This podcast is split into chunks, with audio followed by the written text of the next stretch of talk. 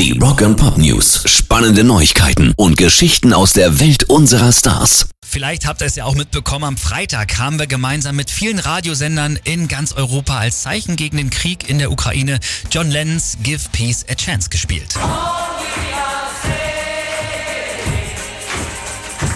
Genaue Zahlen dazu gibt es nicht, aber allein in Deutschland haben am Freitag, genau wie wir, über 200 Radiosender um Viertel vor neun den Song gespielt und europaweit kommen dann nochmal einige hundert dazu aus Frankreich, Island, Polen und so weiter und so fort. Aber interessant finde ich sogar der ukrainische Sender Radio Promin hat da mitgemacht. Schöne Aktion und auch wirklich ein tolles Gefühl, gemeinsam mit euch da ein Teil davon gewesen zu sein.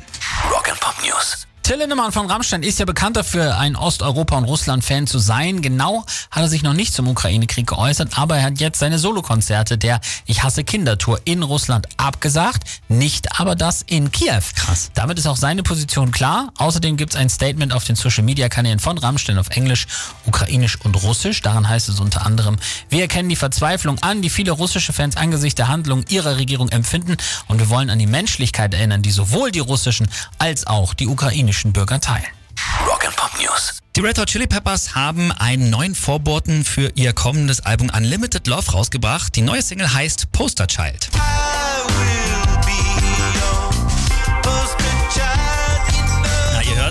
hört, der neue Song ist so sehr groovy, ganz anders als die erste Single, Black Summer, die war ja so ein bisschen sphärisch.